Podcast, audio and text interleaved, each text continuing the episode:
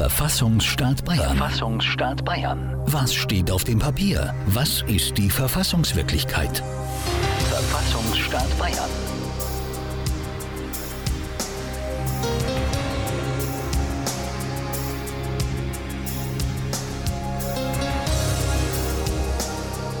Verfassungsstaat Bayern. Verfassungsstaat Bayern.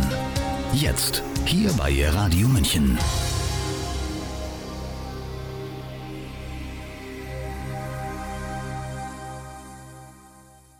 Hallo und herzlich willkommen bei Radio München zur Senderei Auf dem Weg in den demokratischen Rechts- und Verfassungsstaat. Bayern von 1800 bis heute. In neun halbstündigen Beiträgen spannt die Senderei den Bogen vom Kurfürstentum bzw. Königreich Bayern bis hin zum Freistaat in der Bundesrepublik Deutschland.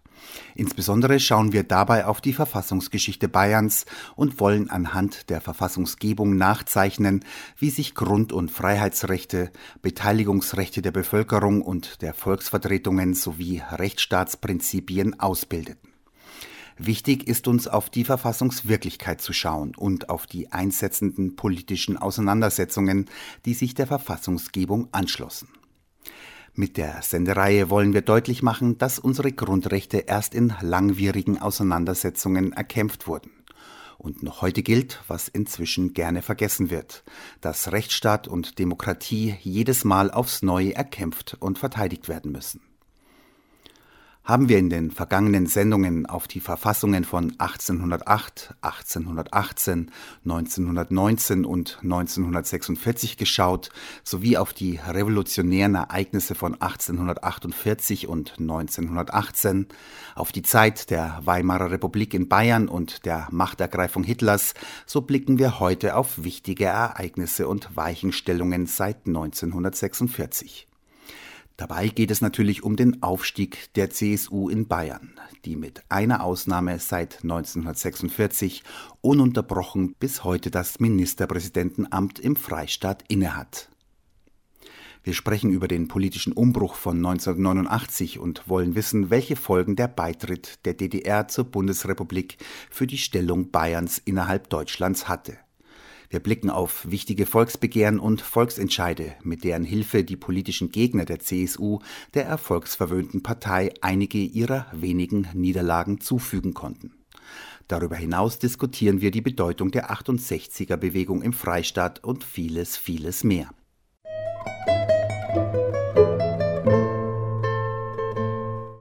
Über die Themen unserer Sendung haben wir mit dem Politologen Paul Kleiser gesprochen, der vor kurzem ein neues Buch veröffentlicht hat, das sich mit der Geschichte Bayerns seit Anfang des 19. Jahrhunderts beschäftigt. Es heißt Der Heimathorst oder Bayern ohne Lederhosen. Auf dem Titelbild zu sehen, Markus Söder verkleidet als Ludwig II. auf einer Karnevalsveranstaltung im Jahr 2016. Was es mit Titel und Bild auf sich hat und warum er das Buch geschrieben hat, erklärt er uns so weil in Bayern alle möglichen Mythen verbreitet werden. Laut äh, Plato ist ja ein Mythos eine Erzählung für Kinder.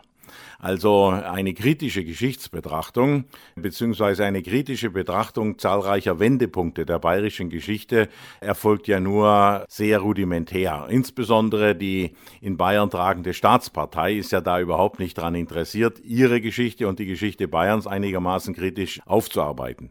Zum Beispiel wird permanent über tausend Jahre oder Seehofer, der Heimathorst, der redet sogar von 1500 Jahren bayerischer Geschichte geredet.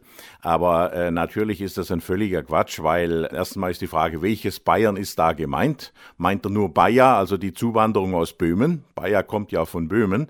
Oder aber geht es um das moderne Bayern und das gibt es erst seit Napoleon. Überhaupt kann man zugespitzt sagen, die Bayern wurden oder Bayern wurde von zwei Franzosen gegründet. Äußere Gründung durch Napoleon, aus über 80 äh, Einheiten. Innere Gründung durch Montgelat, der eine doch ziemlich effiziente Verwaltung nach französischem Vorbild aufgebaut hat. Überhaupt kann man sagen, dass das französische Modell des Zentralismus für Bayern eine erhebliche Rolle gespielt hat, selbstverständlich zusammen mit der großen Bedeutung der katholischen Kirche für dieses Land. Das Buch Heimathorst von Paul Kleiser gliedert sich in fünf Hauptabschnitte mit den Überschriften Revolution von oben, damit sind Napoleon und Montgelat gemeint, Revolution von unten, da geht es um die Revolution von 1918 und Kurt Eisner, Revolution von außen, und zwar durch die Alliierten nach 1945, eine Kulturrevolution, gemeint sind die 68er, und O Tempora, O Mores. In diesem Abschnitt finden sich unter anderem Texte über den bayerischen Papst Benedikt XVI. und den Kabarettisten Dieter Hildebrand. Im Kapitel Revolution von außen geht es aber nicht nur um die Geschichte des Freistaats von 1945 bis heute, sondern der Autor schaut auch über den bayerischen Tellerrand und räumt darin mit vielerlei Mythen auf. Zum Beispiel mit dem Mythos D-Mark, dem Mythos deutsches Wirtschaftswunder oder dem Mythos soziale Marktwirtschaft. Im Fokus dabei ist dann doch wieder ein Bayer, beziehungsweise der in Fürth geborene Ludwig Erhard, den Paul Gleiser für völlig überschätzt hält. Außerdem behandelt das Kapitel den Aufstieg der CSU, beschäftigt sich also mit der Frage, wie es dazu kam, dass seit 1945 nur einmal ein Nicht-CSUler den bayerischen Ministerpräsidenten stellte. Das war Wilhelm Högner von der SPD in den Jahren 1954 bis 57, der einer Vierer-Koalition aus SPD, Bayernpartei, FDP und dem gesamtdeutschen Block Bund der Heimatvertriebenen und Entrechteten vorstand. Seitdem hatte keine Kandidatin oder Kandidat der Oppositionsparteien eine ernsthafte Chance, die CSU im Freistaat abzulösen. Zudem regierte die CSU zumeist mit absoluter Mehrheit im Landtag. Woran liegt das, wollen wir von Paul Kleiser wissen. Also erstens mal äh, hat sich die CSU entwickelt zu einer Partei kapitalistischer Modernisierung. Dafür steht insbesondere Franz Josef Strauß. Und kapitalistische Modernisierung bedeutete für Strauß ganz, ganz stark Atom. Also die atomare Modernität nenne ich das. Bis hin dann, was ihm ja das Genick gebrochen hat, zu Wackersdorf. Wackersdorf sollte ja sozusagen die Zentrale, die Wiederaufbereitungszentrale werden in Deutschland, so wie Sellafield in Großbritannien oder La Hague in, in Frankreich. Das wollte man ja auch haben. Und in Bayern wurden ja die ersten Atomkraftwerke errichtet, nämlich ein Forschungsreaktor schon in den 50er Jahren in Garching und dann in Karl 62, ich glaube 62, das erste äh, Atomkraftwerk in Deutschland überhaupt. Also diese Tendenz äh, ist sehr, sehr früh sichtbar, wobei natürlich das Nebenprodukt für Strauß immer gewesen ist, wir wollen auch an die Atombombe. Die Atombombe ist die Waffe und da wollen wir die Hand drauf haben, was selbstverständlich im Widerspruch zur Politik der Westmächte stand, Deutschland sozusagen vom Zugang an, zu diesen Waffen äh, zu ändern. Der zweite Punkt für die CSU oder für den Aufstieg der CSU ist natürlich die Art und Weise, wie sie die Konkurrenz, und das war vor allem die Bayern-Partei, kaputt gemacht hat. Die Bayernpartei gehörte ja der Regierung Högner, also der einzigen SPD-geführten Regierung in Bayern, an, wiewohl genauso konservativ wie die CSU. Und das ist die klassische Spaltung, die es in Bayern auch schon früher gegeben hat zwischen der Bayerischen Volkspartei und dem BBB, dem Bayerischen Bauernbund, der insbesondere in äh, Niederbayern sehr stark war. Und es ist interessant, dass es ja da Gebiete gibt, die heute an die AfD gefallen sind. Das sind teilweise Gebiete, wo früher die Bayernpartei stark gewesen ist. Ohne jetzt sagen zu wollen, dass die Bayernpartei und, und die AfD direkte äh, ideologische Affinitäten aufwiesen. Jedenfalls, die Bayernpartei wurde insbesondere durch diese Spielbankenaffäre kaputt gemacht, wo ja beispielsweise Friedrich Zimmermann, also ein wichtiger Mann in der CSU, Meineide geschworen haben. Und er hat natürlich einen willfährigen Arzt gefunden, der ihm dann ein Gutachten geschrieben hat, dass er in dieser Zeit sozusagen nicht äh, zurechnungsfähig war. Also ich meine, ein Minister und später Innenminister, der äh, in einer Situation, wo ein Eid schwört, nicht zurechnungsfähig ist, das ist ja auch schon eine äh, Besonderheit Bayerns, muss man da sagen. Und schließlich natürlich die klassischen Hintergründe die für Bayern immer wieder gewirkt haben, heute also langsam zurückgehen. Das ist natürlich ja der Katholizismus, die Bedeutung der katholischen Kirche. Ich habe vorhin von atomarer Modernität gesprochen, man muss aber auch von reaktionärer Kulturpolitik äh, sprechen. Und dafür steht dieser langbärtige Hundhammer, der ja längere Zeit Kultusminister gewesen ist und absolut reaktionären Katholizismus verbreitet äh, hat. Also Hundhammer war in gewisser Weise die Kulturseele äh, dieses rechten Teils.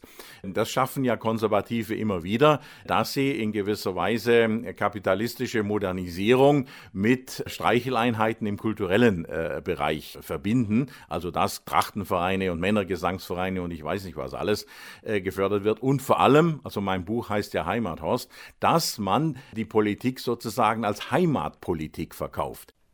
Nach einem Aufstieg folgt auch meist irgendwann ein Abstieg, und den darf die CSU gerade erleben. Die Parteienlandschaft in Bayern ist in Bewegung geraten. Das zeigen auch die letzten Landtagswahlen vom 14. Oktober 2018. Die CSU fuhr mit 37,2 Prozent ihr schlechtestes Ergebnis seit 1950 ein. Und die SPD mit 9,7 Prozent ihr schlechtestes Ergebnis seit sage und schreibe 1893. Die Grünen mit 17,6 Prozent und die Freien Wähler mit 11,6 Prozent erreichten in Bayern jeweils ihre besten Ergebnisse seit ihrer Parteigründung. Die AfD bekam 10,2 Prozent. Das Diktum des Gottvaters der CSU, des 1988 verstorbenen Franz Josef Strauß, Rechts von der Union darf es keine demokratisch legitimierte Partei geben, gilt also nicht mehr. Die Zeiten, in denen die CSU von wenigen Ausnahmen abgesehen die absolute Mehrheit im Landtag stellte, dürften endgültig vorbei sein. Der derzeitige Ministerpräsident Markus Söder hat eine Zusammenarbeit mit der AfD aber vehement verneint. Die AfD ist eben keine bürgerliche Partei, das ist sie ganz sicher nicht. Und weiter Die AfD ist die neue NPD, sagte Söder auf dem CSU-Parteitag am 18. Oktober 2019.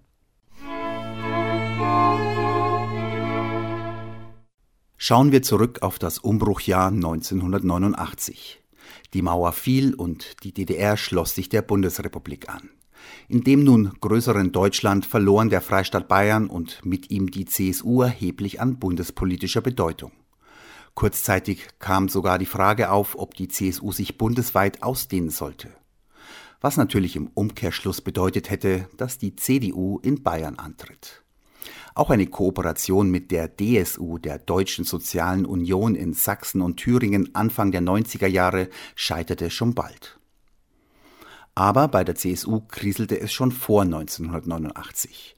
1988 starb Ministerpräsident Franz Josef Strauß und die CSU musste aufgrund des großen Widerstands in der Bevölkerung den Bau der Wiederaufbereitungsanlage in Wackersdorf aufgeben. Man kann ja die Nachkriegszeit in Bayern unter das Stichwort nachholende Modernisierung stellen.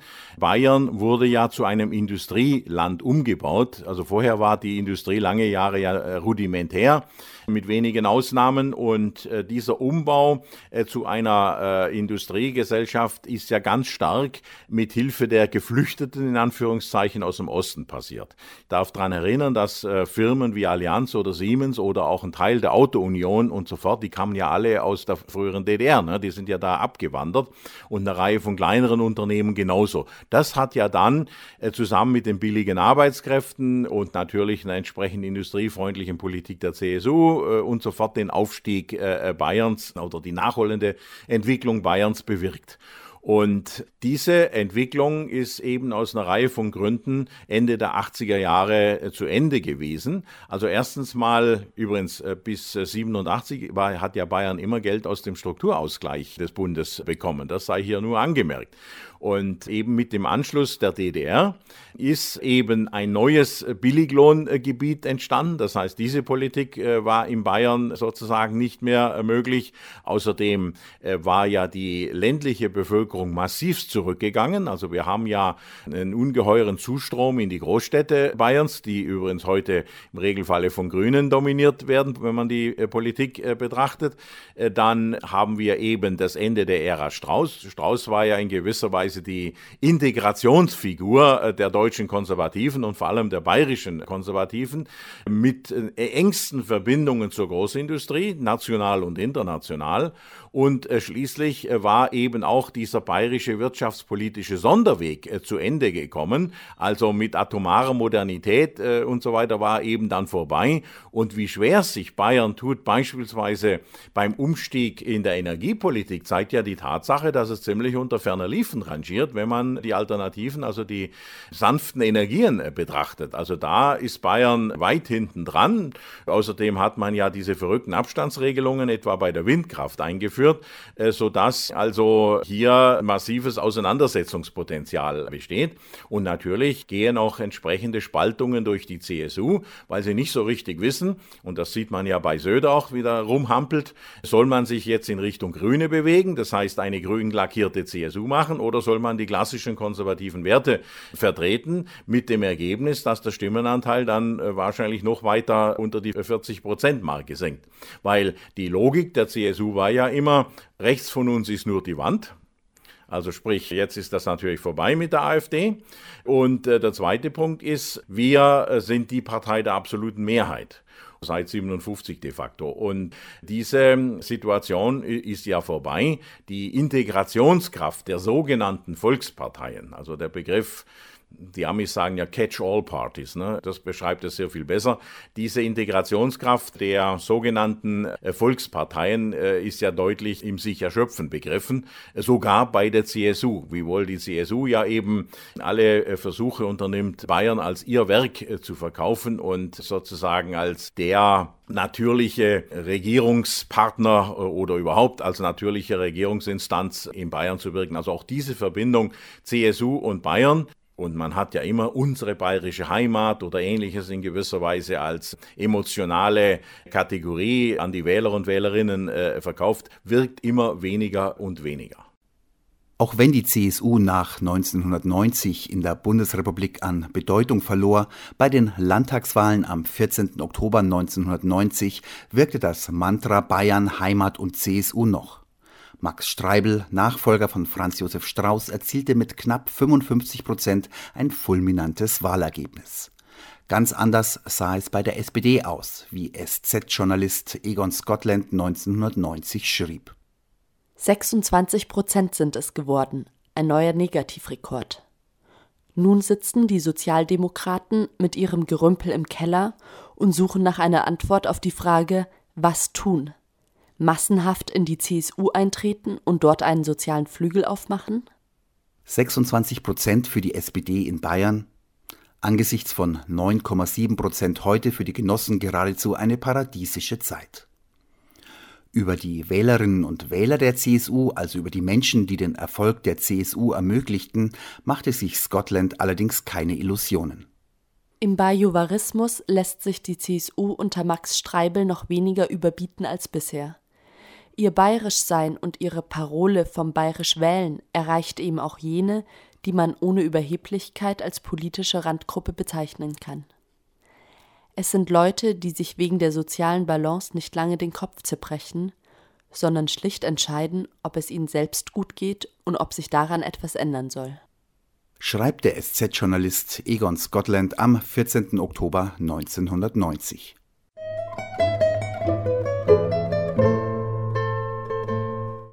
Auch wenn die CSU derzeit über keine absolute Mehrheit im Landtag verfügt und mit den freien Wählern koalieren muss, dominiert sie noch immer die Politik in Bayern. Das muss man uneingeschränkt einräumen. Wenn man auf die bayerische Geschichte seit 1946 zurückblickt, dann fällt auf, dass es aber ab und zu gelungen ist, der CSU eins auszuwischen. Und zwar mit Hilfe von Volksbegehren und Volksentscheiden. Erfolgreiche Volksbegehren bzw. Volksentscheide waren zum Beispiel die Einführung der christlichen Gemeinschaftsschule im Jahr 1968, die eine Trennung der Schüler nach Bekenntnissen verhinderte, die Einführung von Bürgerbegehren und Entscheiden in den Städten und Gemeinden im Jahr 1995, die Abschaffung des Bayerischen Senats, also der zweiten Kammer des Parlaments im Jahr 1998, die Abschaffung der Studiengebühren im Jahr 2013 oder das vom Landtag angenommene Volksbegehren Rettet die Bienen, das durch eine Änderung des bayerischen Naturschutzgesetzes die Artenvielfalt sichern soll. Volksentscheide funktionieren deswegen, also natürlich unter bestimmten Bedingungen, weil sie das sehr enge Machtgeflecht in Bayern durchbrechen können. Es ist klar, die Hauptstütze der CSU ist das Land. Natürlich gibt es Prozesse, dass diese Verbindung in gewisser Weise gesprengt wird, weil es gibt eine massive Abwanderung der Menschen vom Land. Aber in äh, Niederbayern beispielsweise ist es so, dass bis heute ungefähr 80 Prozent noch in den Orten äh, leben oder in der Nähe der Orte leben, wo sie geboren sind. Das ist eher die Ausnahme. Aber das äh, verschwindet langsam und natürlich das Ausbluten des Landes untergräbt eine zentrale Machtbasis der CSU. Das ist nämlich sind die Bauern, der Bauernverband und so fort. Und der Bauernverband, gerade der bayerische, aber auch der deutsche, da ist kein großer Unterschied, ist also fast austauschbar, ist ja ein extremer Glüngel von Großbauern, also kapitalistischer Landwirtschaft, von Maschinenherstellern und so weiter, ne? oder die ganzen Saatguthersteller und so fort. Das sind sehr häufig Großkonzerne. Und das Volksbegehren rettet die Bienen war eben ein massiver Schlag ins Gesicht dieser Machtzusammenballung, die sich äh, in Verbindung Bauernverband und äh, seiner Entourage und CSU da offen haben. Und es ist bezeichnend, dass Söder es nicht gewagt hat, ein eigenes Konzept sozusagen dem Volksbegehren entgegenzustellen, weil er genau wusste, er würde im Grunde abschiffen. Ne? Das ist ziemlich klar. Also hier sieht man schon, dass sowohl objektive Entwicklungen, nämlich eben die, Schwächung der Macht der Bauern und die Schwächung des Landes, natürlich auch mit ganz viel negativen negativen Aspekten, ne? dass es keine gescheiten Busverbindungen gibt, dass es vielenorts keine Kneipe mehr gibt, dass keine Läden mehr da sind und so weiter. Das sind ja durchaus im Hinblick auf die Versorgung der Bevölkerung ziemlich negative Sachen. Da müsste sich die Regierung auch entsprechend was überlegen, was wie sozusagen von der Seite her die Struktur der ländlichen Gemeinden äh, gestärkt werden kann. Man tritt ja immer dafür ein, ne? die CSU redet ja immer groß dafür, aber machen tut sie nichts im Regelfall oder wenig. Und äh, aber dieses Volksbegehren zeigt eben auch, auf, wie man gegen diese Machtzusammenballung vorgehen kann. Und es ist ja in Bayern ziemlich schwierig, die entsprechenden Quoren äh, zu erreichen, zeigt aber im Grunde auf, dass es doch zumindest mal Ansätze von einer wirklich lebendigen Demokratie gibt. Und darauf kommt es mir an. Die Bürger, Bürgerinnen, die wollen mitbestimmen, wollen mitentscheiden und wollen nicht den Bürokraten in der Staatskanzlei und äh, darüber hinaus sozusagen alles zur Entscheidung äh, überlassen. Das ist eine äußerst positive Entwicklung für Bayern.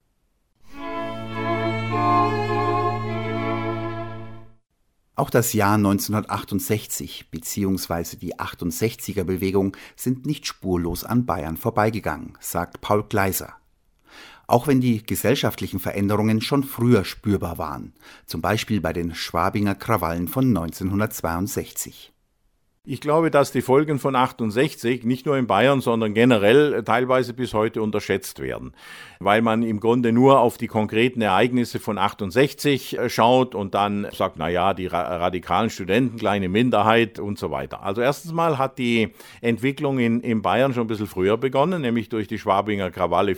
Da konnte man schon sehen, dass ein gewisser Autoritätsverlust des Staates eingetreten war, ne? dass also Leute es wagen, einfach in der Nacht ähm, Musik zu spielen äh, auf der Leopoldstraße und dass es dann zu massiven Auseinandersetzungen mit der Polizei kommt und dann eben man sieht, dass diese Repressionslinie, die die CSU und dann auch der Polizeipräsident bis dahin gefahren haben, nicht mehr funktioniert. Da wurde ja schon begonnen, das umzustellen, dass man sagt, naja gut, man sollte vielleicht mit den Leuten äh, vorher reden, bevor man den äh, Polizeiknüppel ausfährt.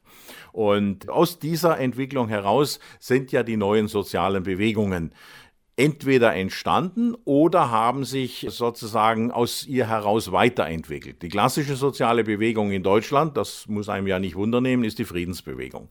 Angesichts von zwei Kriegen mit Millionen und Abermillionen von Opfern und Menschen, Männern, die zurückgekommen sind und im Grunde äh, seelische Wracks waren und so weiter, ist das ja auch kein Zufall. Der zweite Punkt äh, ist natürlich die Entwicklung der Frauenbewegung.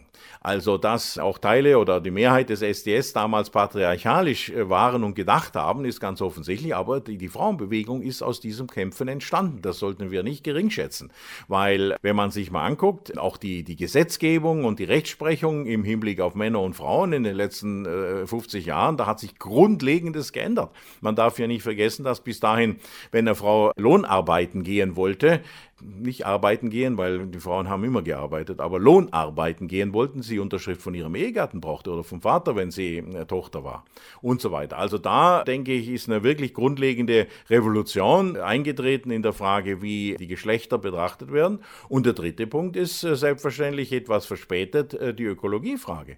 Also der Kampf um Wackersdorf, einer der großen sozialen Kämpfe in Deutschland, auch der wird gerne unterschätzt. Ich empfehle da die Filme der Österreicher anzugucken, weil die sind nicht entsprechend zensiert, wie das bayerische Fernsehen das gemacht hat.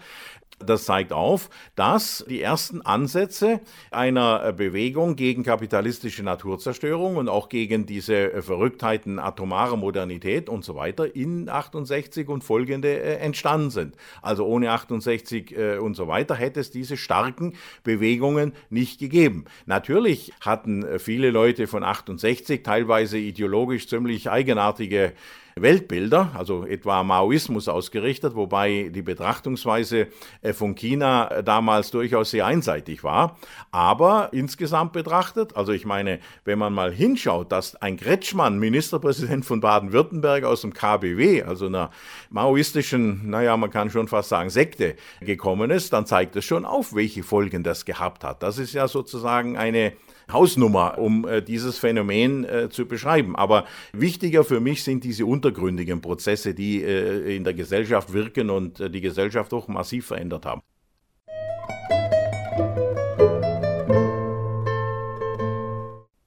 Fast am Ende seines Buchs Heimathorst oder Bayern ohne Lederhosen geht der Politologe Paul Kleiser auf zwei Ereignisse ein, die die Menschen im Freistaat im Jahr 2018 sehr bewegt haben auf die Novellierung des Bayerischen Polizeiaufgabengesetzes am 15. Mai 2018 und den Kreuzerlass vom 18. April 2018. Darin heißt es Im Eingangsbereich eines jeden Dienstgebäudes im Freistaat ist als Ausdruck der geschichtlichen und kulturellen Prägung Bayerns deutlich wahrnehmbar ein Kreuz als sichtbares Bekenntnis zu den Grundwerten in Bayern und Deutschland anzubringen es ist bezeichnend, dass zumindest die glassichtigeren Vordenker der beiden Kirchen, sowohl der, des Katholizismus wie der Protestant, sogar also der Kardinal Marx hat sich ja gegen diese Kreuzessachen ausgesprochen und die beste Kritik stammt eigentlich von Heribert Brandl, einem Katholiken, der ja lange Redakteur bei der Süddeutschen äh, gewesen ist, aus dem Bayerischen Wald stammt oder aus der Oberpfalz und der eben die Politik da überall Kreuze hinzunageln mit wirklich sarkastischen äh, Worten gegeißelt hat. Also ich denke, denke schon, äh, diese Form von Symbolpolitik sollten wir nicht unterschätzen, aber sie wirkt immer weniger und weniger. Also wenn sozusagen führende Vertreter der beiden Kirchen schon mal sagen, also Söder, du machst hier einen Blödsinn und wir wollen das nicht. Also häng's bitte ab. Äh, der Staat hat neutral zu sein und insbesondere auch von der Religion her neutral zu sein, äh, dann ist es ein sehr deutliches Zeichen. Man darf nämlich nicht unterschätzen, die Wirkung, und wir haben ja hier in, in Bayern zwischen 5 äh, und 10 Prozent Muslime, die das sozusagen auf andere Kulturen hat. Also eigentlich äh, sollten wir ja auch angesichts des demografischen Wandels eine entsprechende, sagen wir, ökumenische Politik betreiben. Aber wenn überall Kreuze rumgenagelt werden, heißt das ja, wir sind hier Christenland wobei das doch äh, mehrheitlich katholisch gemeint ist, plus natürlich die reaktionären Protestanten in gewisser Weise, die man da umgarnt weil äh, der deutschnationale Flügel der Protestanten war ja noch viel schlimmer als die katholische Kirche. Im, Dritten Reich konnte man das sehr deutlich sehen. Also wenn man das sozusagen so zum Ausdruck bringt, dann heißt es natürlich auch, dass man bestimmte andere Religionsgemeinschaften im Grunde nicht haben will. Und angesichts dessen, dass also Bayern ein Born des Antijudaismus und Antisemitismus war und teilweise noch ist und angesichts eben von mindestens einer Million Muslime in diesem Land, ist das eigentlich eine Provokation. Ob Markus Söders Vorbild Franz Josef Strauß der Kreuzerlass gefallen hätte, ist zu bezweifeln. So beschreibt Strauß in seinen Erinnerungen das Erfolgsrezept der CSU nicht nur derart, dass es rechts von der Union keine demokratisch legitimierte Partei geben dürfe, sondern bezeichnet als zweite Säule des Aufstiegs der CSU die Entklerikalisierung und Liberalisierung der Partei.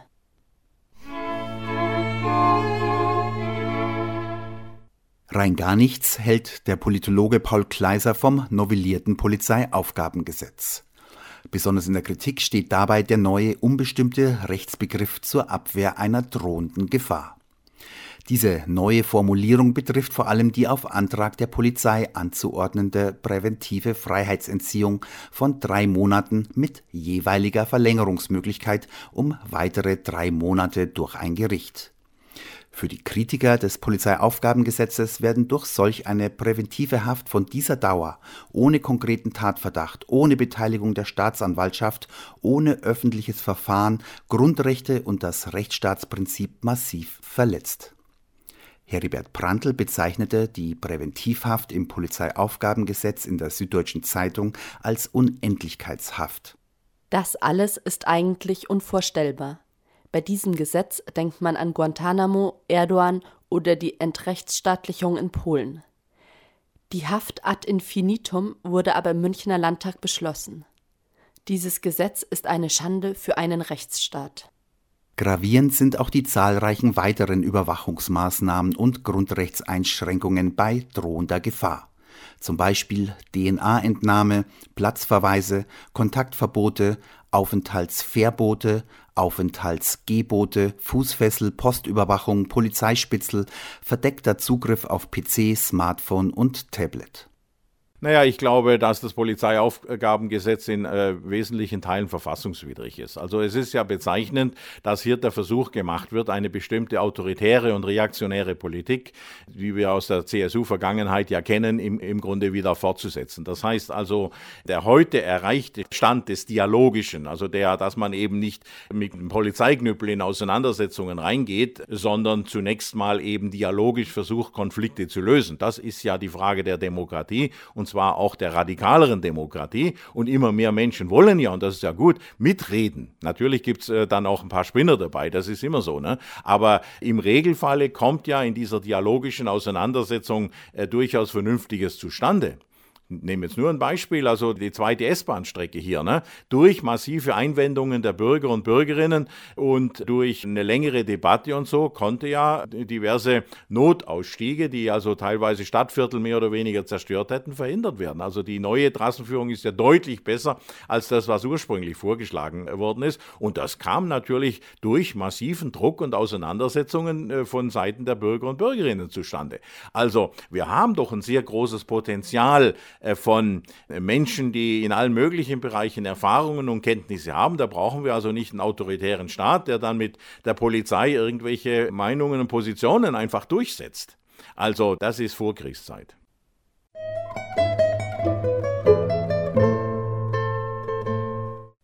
Zum Schluss schauen wir mit Paul Gleiser auf Stellung und Politikstil von Ministerpräsident Söder. Also man muss natürlich wissen, Markus Söder ist erst der dritte Protestant, der bayerischer Ministerpräsident wird und die beiden anderen Protestanten, die es gegeben hat, insbesondere von Kahr, man redet ja über die Umbenennung der von Kahr Straße, weil das ja ein Proto-Nazi war und es hat nicht viel gefehlt, dann hätte er beim Putsch äh, von Hitler 1923 mitgemacht. Der wurde dann übrigens, weil er nicht mitgemacht hat, 1934 in der Nacht der äh, langen Messer von den Nazis gleich umgebracht. Der zweite war Beckstein, auch dessen äh, Episode als Ministerpräsident war ja ziemlich kurz kurz. Äh, und wir haben also mit Söder sozusagen erst den dritten. Es kann natürlich sein, dass er es ein bisschen länger schafft, aus zwei Gründen. Erstens mal hat er äh, im Moment keine ernstzunehmenden Konkurrenten, weil er alle anderen ihre Hut oder Hütchen nicht in den Ring geschmissen haben. Und der zweite Punkt ist natürlich der religiöse Gegensatz. Die Bedeutung der Religion im Hinblick auf soziokulturelles Verhalten und so fort ist ja deutlich, auch sogar in Bayern, im Abnehmen begriffen. Also wenn in der Kirche und das macht sie ja nicht mehr, ich meine die katholische natürlich, am Sonntag gepredigt wird, dass man die christliche Partei zu wählen habe, und das habe ich in den 60er Jahren sogar in Baden-Württemberg noch erlebt, dann würde das heute nur Hohngelächter auslösen. Also diese Entwicklung ist vorbei, so dass sozusagen die, die klassischen Grundbedingungen nicht mehr bestehen. Nur auf diesem Hintergrund konnte Söder sich dann durchsetzen.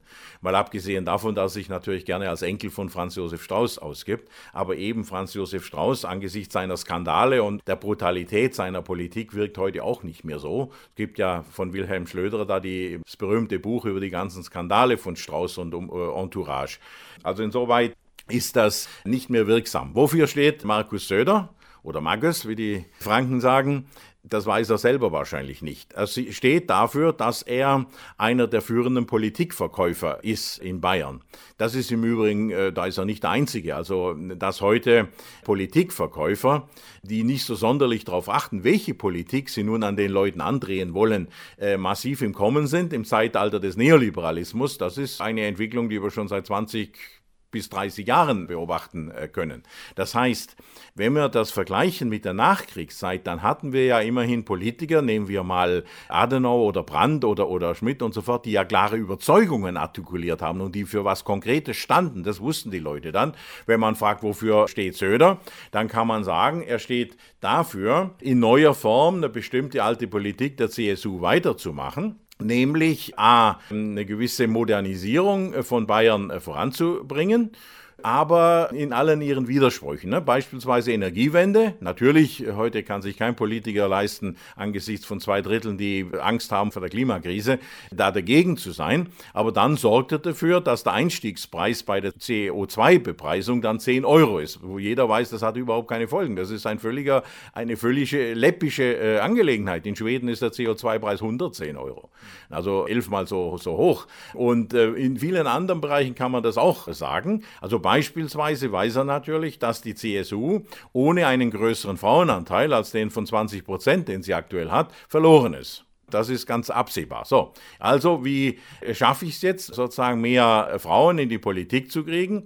Naja, ich will also eine Frauenquote einführen. Die ist natürlich nicht 50, sondern in Bayern 40 Prozent. Aber er geht auf dem Parteitag Baden. Also die schwere Niederlage von Söder auf dem letzten CSU-Parteitag ist gar nicht äh, wirklich thematisiert worden bislang, weil in Bayern man in gewisser Weise immer davon ausgeht, dass man kein besonders kritisches Verhältnis zur CSU haben sollte. Und das äh, ist natürlich weniger und weniger vernünftig äh, angesichts der Verrücktheiten der Politik, weil natürlich muss man sagen, dass in vielen Bereichen nicht unbedingt die politische Führung, aber die bayerische Bürokratie, der bayerische Staatsapparat eine durchaus vernünftige äh, Politik gemacht haben. Also die Effizienz des bayerischen Staatsapparates seit Montgelat, der es ja im Grunde aufgebaut hat und der diese disparaten Teile des Landes zusammengebunden hat durch diese rigide Verwaltung, diese Effizienz der Verwaltung im Vergleich zu äh, anderen äh, Bundesländern, beispielsweise etwa Berlin, da ist es ja besonders äh, pikant wie ineffizient, natürlich angesichts des Zusammenwucherns der beiden Stadtteile ist. Diese äh, Effizienz der Verwaltung ist ja eine tragende Säule. Aber gut, viele, wenn sie ein Parteibuch haben, haben sie womöglich, also der Bürokraten ne, haben womöglich ein CSU-Parteibuch. Aber trotzdem stehen sie eher für eine pragmatische Politik und nicht unbedingt für die Ideologeme, die die CSU so immer vorträgt. Soweit der Politologe Paul Gleiser über den Politikstil Markus Söders. Von Franz Josef Strauß ist übrigens auch folgender Satz überliefert. Wer Everybody's Darling sein möchte, ist zuletzt Everybody's Depp.